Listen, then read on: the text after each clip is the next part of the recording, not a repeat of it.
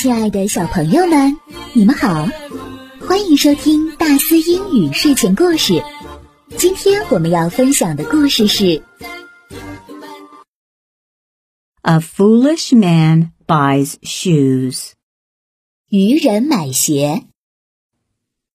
There once was a foolish man. One day he wanted to go to the market to buy a pair of new shoes. He first measured his foot with a ruler and then took a piece of straw and marked the length of his feet on it. But he was in such a hurry to set off that he left the straw at home. When he arrived at the market and found a shoe stall, he couldn't find that the straw in his pocket. So he said to the shoemaker, I've left the measurement at home, so I don't know the size. I'll have to go back for it.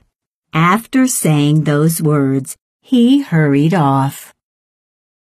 He hurried home for the straw and then hurried back to the market again, which took him a lot of time. By the time he came back to the market, it turned dark and the market was already over. He had gone to all this trouble for nothing and still had not managed to buy the shoes. Then someone asked him, Did you want to buy the shoes for yourself or for someone else? He answered, Of course, for myself. The man then asked him, Well, but don't you have your feet with you? What is the measurement for? 接下来我们结合重点词汇，一段一段来听。 Foolish, foolish, foolish. 愚蠢的， Market, market, market. 集市。